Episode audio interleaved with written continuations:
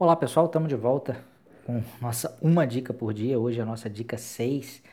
É, vou responder de novo, a, a, de novo não, né? Porque a pergunta é diferente, mas é, vou responder uma, uma dúvida que foi enviada por um de vocês que está acompanhando aí esse, esse trabalho, né? Essa, essa divulgação de dicas. E a dúvida dessa pessoa foi a seguinte: é, é até antes de falar, se você tiver a sua dúvida, fique à vontade para mandar para a gente também pelo WhatsApp, tá? Quanto mais clara for a sua dúvida, mais fácil eu responder. Então tem um monte de, um monte de dúvidas aqui que fica complicado eu responder porque não está muito clara, a pessoa não, não conseguiu articular muito bem. Então dá uma pensadinha aí primeiro e, e manda para a gente que a gente responde com o maior prazer, tá? É, a dúvida é a seguinte, como é que eu sei que uma determinada atividade do projeto pertence ao monitoramento e controle ou à execução?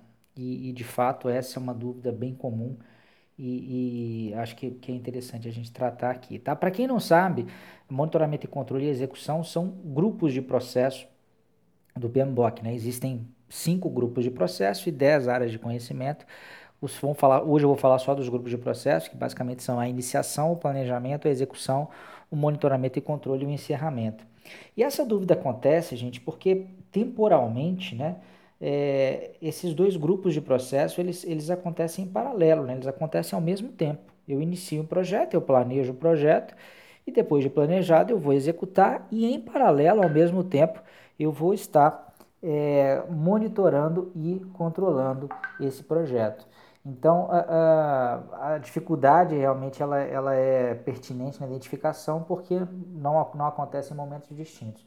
E a minha dica para você conseguir melhorar a sua clareza em relação a essa, a essa, distinção é conhecer melhor os processos desses dois grupos de processo. Então, assim, eu, eu falo com os meus alunos lá do meu curso e, e costumo falar com todo mundo que, que eu oriento, é, para ter a página 61 do PMBOK, na quinta edição ela está na 61, que é um mapa de processo do PMBOK. Né?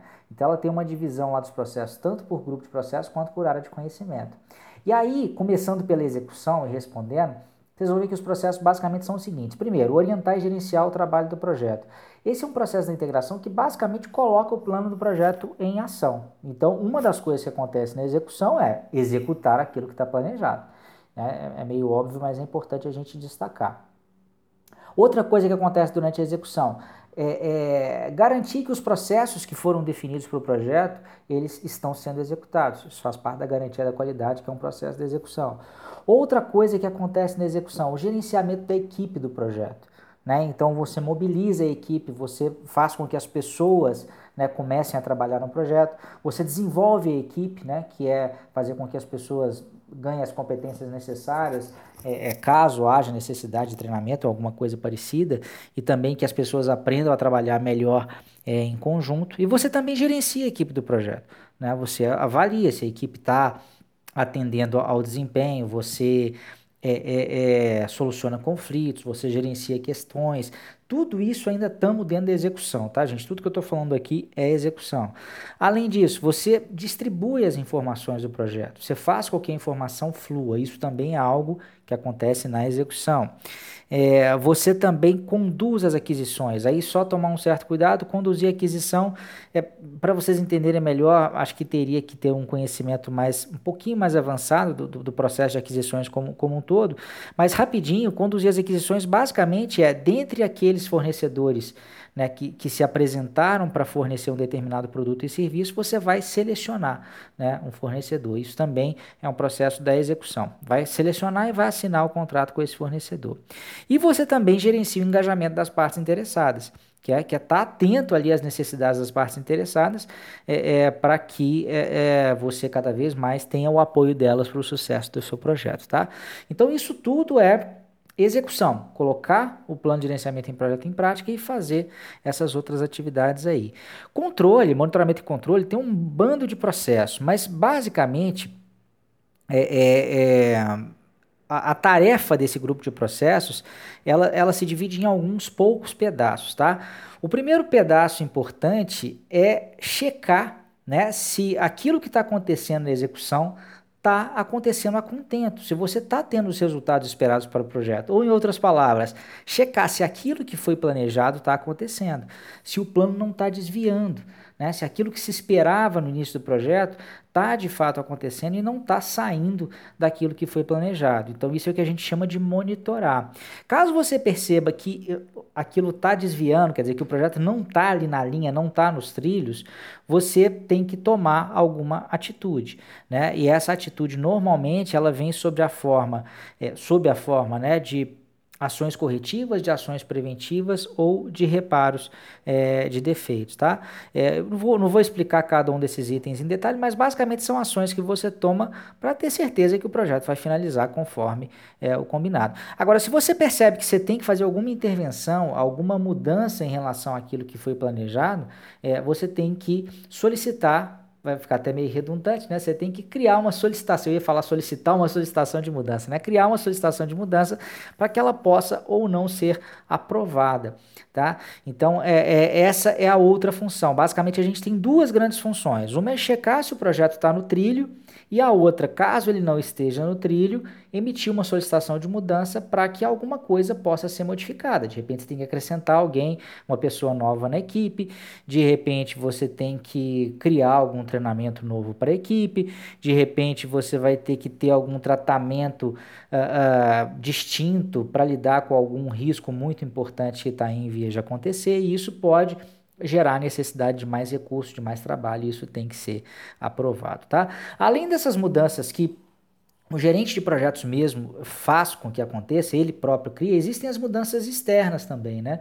Você pode definir uma coisa a ser feita é, no projeto inicialmente, de repente o cliente mudar de ideia no meio do caminho. E não é proibido, você só tem que tratar isso de forma ordenada por meio de um processo chamado controle integrado de mudanças. Então, processar essas mudanças que vêm de fora também e analisá-las de forma ordenada e aprová-las ou rejeitá-las dependendo da mudança, isso também faz parte do controle, tá? Então, o controle, basicamente, assim, a, a, a, principal coisa do controle, a principal função do controle é monitorar para checar se está tudo ok, se não tiver ok, é emitir uma solicitação de mudança e, e, e, e, realizar esse processo de controle integrado de mudança e fazer a mesma coisa também quando chegam mudanças externas é, é, vindas do cliente, por exemplo, ou de qualquer é, é, parte interessada, tá?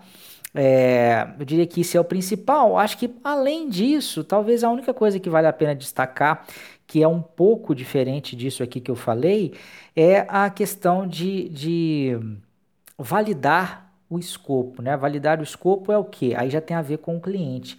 Validar o escopo é à medida que você vai produzindo aquilo que foi combinado para o projeto, né, que você vai liberando as entregas para o projeto, além disso passar pelo controle de qualidade, que também está no controle aqui, isso tem que passar pela aprovação é, final do cliente, tá? Então, é, essa aprovação formal do cliente entrega a entrega é o que a gente, a gente chama de validar escopo e está também dentro do monitoramento e controle, tá? Eu sei que foi muita coisa, provavelmente foi muita coisa para quem está tendo um primeiro contato, é, é, é talvez para quem já, te, já tenha um pouco mais de familiaridade com o PMBOK, isso tenha feito mais sentido, mas se de repente você está começando aí no assunto, não tem problema, já fica com um primeiro contato é, e depois você vai ter que estudar, obviamente, isso em muito mais detalhe. Mas eu acho que uma dica importante também, é só reforçando, é você ter com você a página 61 do PMBOK colada na sua parede, na sua frente, para você estar tá sempre consultando é, quando for necessário.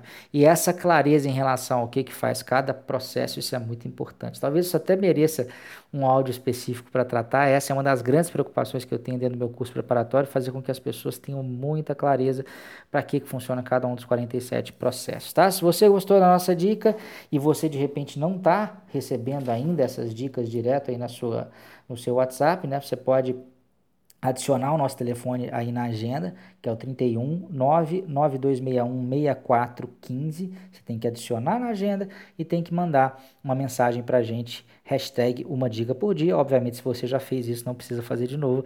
É só se você de repente recebeu esse áudio de algum amigo encaminhado aí, ou se você de repente quiser encaminhar para o seu amigo, é, avise isso aí para ele também, tá? Grande abraço, até a próxima dica no próximo dia útil, né? Que é fim de semana, a gente vai descansar também, sou filho de Deus. Abração, tchau, tchau.